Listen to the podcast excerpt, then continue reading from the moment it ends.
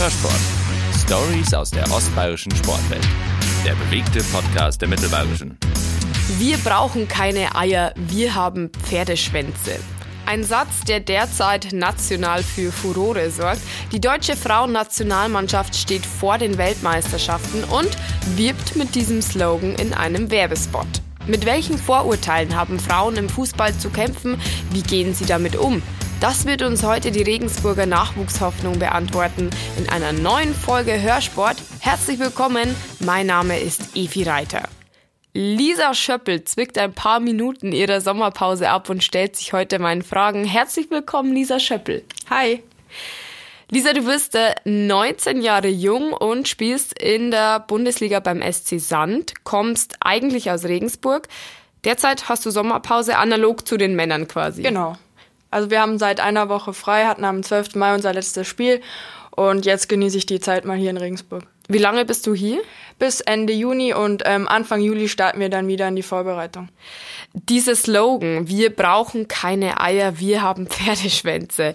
Ähm, wie hat der bei, bei, euch vielleicht auch in der Mannschaft eingeschlagen oder was ist da deine persönliche Meinung drüber? Also ich persönlich finde den Slogan richtig cool.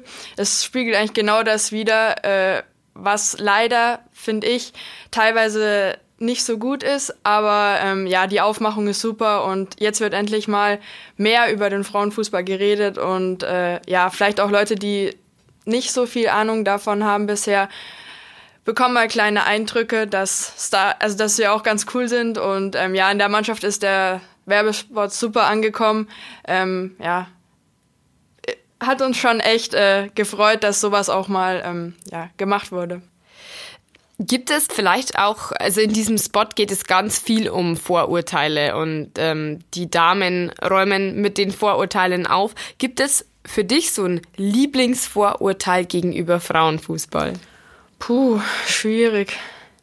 Ja, mir fällt jetzt gerade nicht wirklich eins ein, aber ja, vielleicht, dass sie ein bisschen zimperlich sind und äh, nicht so, ja, wie soll ich sagen, ähm, nicht so robust wie Ja, genau, Männer. genau, nicht so robust, robust und vielleicht eher mal ja, zurückziehen oder so.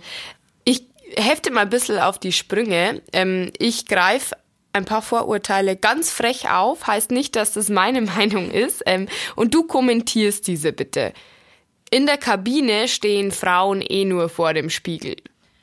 Puh, also die Spiegel in unseren Kabinen sind schon immer groß und äh, nach dem Anziehen ist immer die Frage, wo ist ein Spiegel? Weil man macht sich ja schon, sag ich mal, die Haare und so ist ja schon ein bisschen aufwendiger als bei den Männern, weil wenn es dann im Spiel äh, ja überall rumfliegt, nervt's auch. Aber ja, also es dauert auch nicht länger als jetzt. Ja, man bindet sich halt diese Haare zusammen fertig und ich glaube auch manche Männer verbringen die eine oder andere Minute vor dem Spiegel. Also ich glaube, ist vielleicht ein bisschen mehr als bei den Männern, aber. Aber ihr schminkt euch jetzt nicht vor dem Spiel, nee, logischerweise. Nee, also es gibt schon ein, zwei, die es machen, aber weil sie es immer machen. Mhm. Aber grundsätzlich wird da jetzt nicht mehr Aufwand betrieben. Frauen sind viel zu sensibel für den Fußballplatz. Ja, finde ich nicht. Also ich finde, dass halt der Frauenfußball sehr ehrlich ist. Also da gibt es keine 50 Umdrehungen, wenn man gefault wird. Und da geht es auch ordentlich zur Sache. Also würde ich sagen, stimmt nicht. Ich finde das immer genau das Gegenteil. Ich finde bei Frauenfußball, ähm, die, die Damen, wie du es gerade auch schon ansprichst, die hauen sich viel mehr rein und dann wird man gefault und dann gibt es einen fairen Handshake ja. und dann ist es aber auch gut. Ja, also da wird auch nichts irgendwie dann mit vom Platz runtergenommen und man redet danach nicht mehr miteinander, sondern das ist genauso hart und ich würde sogar sagen, manchmal sogar ein bisschen härter als beim Männerfußball. Frauenfußball interessiert doch eh keinen. Puh, schwierig. Also es gibt auch viele Frauenfußballfans mittlerweile. Es hat sich sehr viel getan und auch positiv entwickelt. Ist vielleicht noch nicht so populär und beliebt wie bei den Männern. Ähm, aber ja, natürlich wünscht man sich ab und zu mal ein bisschen mehr Aufmerksamkeit und ja, sag ich mal, auch ein bisschen mehr Würdigung, weil wir genauso viel und harte Arbeit ähm, leisten wie die Männer.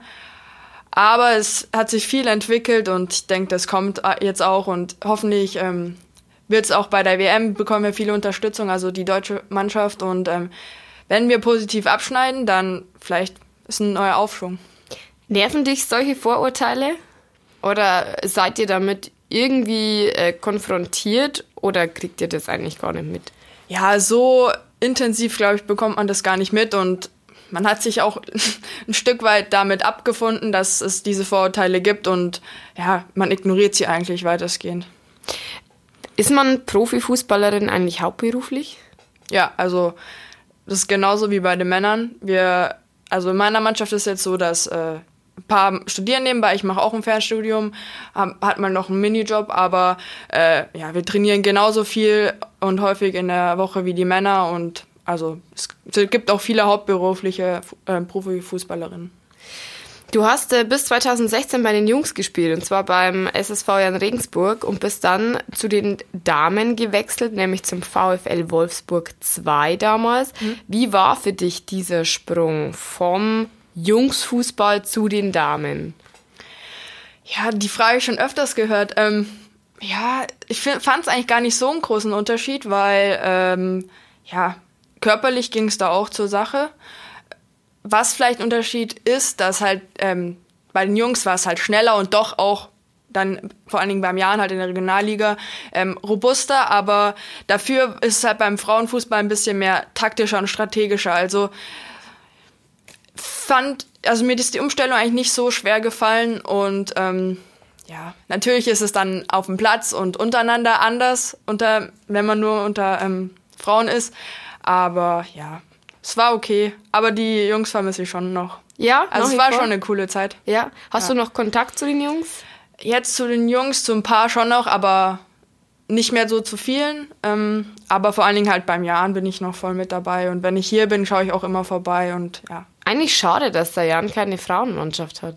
Ja, schon schade. Also ich fände schon cool, halt auch hier in der Heimat zu spielen und wäre schon was, weil man auch sagen könnte, ja, Regens, also der Jan ähm, hat eine Frauenmannschaft, aber ja, es ist, ich glaube, das aufzubauen jetzt, es würde auch eine Zeit dauern und ja. Vielleicht bist du ja mal in zehn Jahren daran interessiert, in Regensburg eine Damenmannschaft aufzubauen. Ja, man weiß nie. ähm, du musstest wechseln, oder? Also das war vorgegeben vom Verband. Ähm, ja, also ähm, ich hätte noch ähm, natürlich mit ähm, Sondergenehmigung bei den Jungs spielen können, aber ähm, ich war mit der 10. Klasse fertig und äh, hätte dann praktisch nach der 11. Klasse wechseln müssen und unter dem Abitur zu wechseln ist, glaube ich, nicht so sinnvoll oder schwierig und deshalb musste ich mich dann da schon ein Jahr früher für den Schritt entscheiden zu den Frauen zu wechseln. Was lernt man bei den Jungs, was vielleicht einem auch später im Damenfußball zugutekommt? Also auf jeden Fall halt die Robustheit, dass man äh, ja voll durchziehen soll und ähm, natürlich auch bekommt man so ein gewisses Schutzschild, weil wenn man das einzige Mädchen in einer Jungsmannschaft ist, dann muss man sich schon ab und zu auch von den Gegnern ein paar blöde Sprüche oder Blicke ähm, bekommt man da schon. Aber ja, man entwickelt da dann so ein bisschen so ein Schutzschild und das ist auf jeden Fall hilfreich und ja, einfach auch Geschwindigkeit und alles. Also ich äh, finde es gut, wenn man so lange wie möglich eben bei den Jungs spielt, weil da bekommt man vieles mit, was man vielleicht, wenn man schon eher zu den Mädchen dann wechselt, nicht so mitbekommt. Du hast also ganz klar davon profitiert. Äh, wenn man als Mädchen bei den Jungs spielt, geht der Gegner dann überhaupt mit Volldampf drauf? Oder ist es tatsächlich so, dass es ein bisschen mit Handbremse angreift? Ähm, unterschiedlich. Also ähm, manche sind vielleicht anfangs ein bisschen zögerlich und denken sich so, hu, ein Mädchen, hm, mhm. sag ich mal, bin ich mal nicht so hart. Aber ich habe, also ich habe ja da auch voll durchgezogen und dann haben sie, also dann wollen die mitziehen. Genau, quasi. wollen die mitziehen und ähm, ja, ich glaube sogar manchmal sind die so gar teilweise ein bisschen härter, weil die sich von dem Mädchen nichts gefallen lassen wollen und ja, okay. muss man halt voll dagegen halten. Aber dann haben die Gegner auf jeden Fall nicht die Rechnung mit Lisa Schöppel gemacht. Hand aufs Herz, wenn du es dir aussuchen könntest, wo, wo würdest du lieber spielen? Bei den Jungs oder bei den Mädels? Puh. schwierige Frage. Ja, schwierige Frage. Mm, ja, also ich irgendwann wird es schon schwierig, einfach äh, mit den Jungs mitzuhalten, weil die halt dann wirklich richtige Männer sind und es gibt, also es gibt ja zum Glück auch Unterschiede. Ähm, aber ja, die Zeit bei den Jungs war schon echt cool und hat mir ja unglaublich viel gebracht. Aber ja, bei den Frauen gibt's halt dann andere Sachen, die man halt bei den Jungs nicht hat. Also man ist halt dann, sag ich mal, unter den Gleichgesinnten und nicht immer als Einzige ähm, dann dabei. Also ich glaube, es hat beides Positives. Ich habe die Zeit bei den Jungs, wie gesagt, sehr genossen und bin froh, dass ich so lange bei den Jungs gespielt habe, aber bin auch, also bei den Frauen erlebt man auch super Sachen und ja, schwierige Frage. Ich finde beides gut. Okay. Lass ich gelten. du hast ja bereits Spiele für die U19-Nationalmannschaft absolviert. Ähm, in diesem Jahr steht die U19-EM an. Ist das eine Option für dich? Ja, also aktuell bin ich äh, eher so auf Abruf, weil ich äh, jetzt lange gebraucht habe, nach meiner langen Verletzung wieder reinzukommen. Ähm, ich würde sagen, nie, ich würde niemals nie sagen, weil man weiß nie, was passiert. Aber ja, ich bin gespannt. Also du lässt dich quasi überraschen. Derzeit planst du jetzt mal ohne EM. Ja. Du genießt also deinen Sommer. Wie hast du dich in den letzten beiden Jahren entwickelt? Was würdest du sagen? Der Schritt, seitdem du weg von den Männern bist. Wo bist du besser geworden? Ähm, also es sind ja mittlerweile jetzt dann schon drei Jahre. Oh, natürlich. Wir haben ja schon, ja, wir haben ja schon 2019. Du bist ja, ja 2016 gewechselt. Ja, ähm, also ich, wie gesagt, in Wolfsburg, ähm, ja, in, in, der U23 habe ich auch viel, viel ähm, gelernt. Es war, glaube ich, gut, erstmal in eine zweite Mannschaft bzw. zweite Liga zu gehen nach den Jungs, weil es halt doch eine gewisse Umstellung war. Ähm, ja, auch das Training dann bei der ersten Mannschaft in Wolfsburg hat mich unglaublich weitergebracht, weil es einer der Top-Mannschaften in Europa war leider viel verletzt. Äh, letztes Jahr war ich, letzt, also Saison 2017, 2018 war ich eigentlich komplett verletzt. Äh, ja, was einen dann doch zurückwirft, was ich jetzt dann diese Saison gemerkt habe, habe dann in Sand äh, meine Zeit gebraucht, um wieder reinzukommen, ähm, den Körper wieder in Einklang zu bekommen. Auch vom Kopf muss man da äh, sich auch Zeit geben und geduldig sein, was mir sehr schwer fällt, weil ich ein ungeduldiger Mensch bin. Aber wenn ich jetzt so zurückblicke, ähm, muss sagen, dass ich vor allem diese Saison mich äh, sehr weiterentwickelt habe und äh, ja, meinen Körper wieder topfit gekriegt habe und äh, ja, jetzt wieder auf einem sehr guten Leistungsstand bin und ähm, auch ein Stück weit noch mehr im Frauenfußball angekommen bin und äh, ja, jetzt die Vorbereitung zur kommenden Saison nutzen möchte und dann dann ist es vielleicht ja auch gar nicht so schlecht, dass du bei der U19 EM nicht dabei bist. Du kannst also die Vorbereitung voll nutzen, um wieder komplett dabei zu sein. Ja, genau. Also natürlich ist es schade, wenn man nicht dabei ist, weil so eine EM ist immer ein unglaublich tolles Erlebnis. Aber ja, jetzt freue ich mich dann auch, dass ich im Verein die Zeit nutzen kann und äh, mich dann voll auf die Saison vorbereiten kann. Ich habe gerade schon so zwischen den Zeilen gehört, Du hast geschwärmt von Wolfsburg, von der ersten Mannschaft, von so einem Top-Club. Was wären so deine persönlichen Ziele? Was wäre für dich so das Nonplusultra? Wo würdest du gern hin? Also erstmal möchte ich äh, in der Bundesliga in Deutschland äh, mich zeigen, Fuß fassen, weil ich glaube, es bringt nichts, wenn man von irgendwelchen großen Zielen träumt, wenn man noch nicht mal sich etabliert hat. Also auf, erst, äh, auf jeden Fall will ich erstmal im, in Deutschland eben äh, mich zeigen und da zwei, drei Jahre Bundesliga spielen und natürlich jetzt so England ist im Kommen. Mhm. Es wäre natürlich schon mal cool, auch im Ausland zu spielen und ja, in England die, die ähm, Möglichkeiten und was der englische Fußball, beziehungsweise die Vereine da investieren, ist echt top, so was ich bisher gehört habe. Also England wäre schon mal, würde mich schon mal reizen und ja, auf jeden Fall halt ähm, so mal Champions League zu spielen oder so, schon cool. Wer hat diesen Traum nicht? Welcher Fußballer oder welche Fußballerin? Du sagst gerade, England ist ähm, ziemlich am Vormarsch, was, es, ähm, was den Frauenfußball betrifft. Wie siehst du die Rolle des Frauenfußballs in Deutschland? Ich würde sagen, wenn man jetzt so zurückblickt, vor zehn Jahren noch war er viel äh, ja, kleiner und es hat noch weniger Leute interessiert. Ähm, also hat schon einen größeren Stellenwert bekommen und jetzt eben auch durch den Werbespot wurde nochmal äh, Aufmerksamkeit auf ihn geworfen. Und es gibt auch viele Frauenfußballfans und auch äh, mittlerweile viele, die sich auch ein bisschen auskennen. Also ich denke, es, man kann es noch nicht oder wird es auch nie wirklich mit dem Männerfußball vergleichen können, aber also es hat schon einen größeren Stellenwert angenommen als noch von vor ein paar Jahren. Im Profifußball bei den Männern gibt es ja diese fünf großen Vorbilder. Wir wissen alle, Ronaldo, Neymar, Messi und wie sie alle heißen. Was gibt es denn da im, Frauen, im Frauenfußball für Idole? Gibt es das überhaupt, dass du sagst, äh, ich eifer jetzt Person XY nach?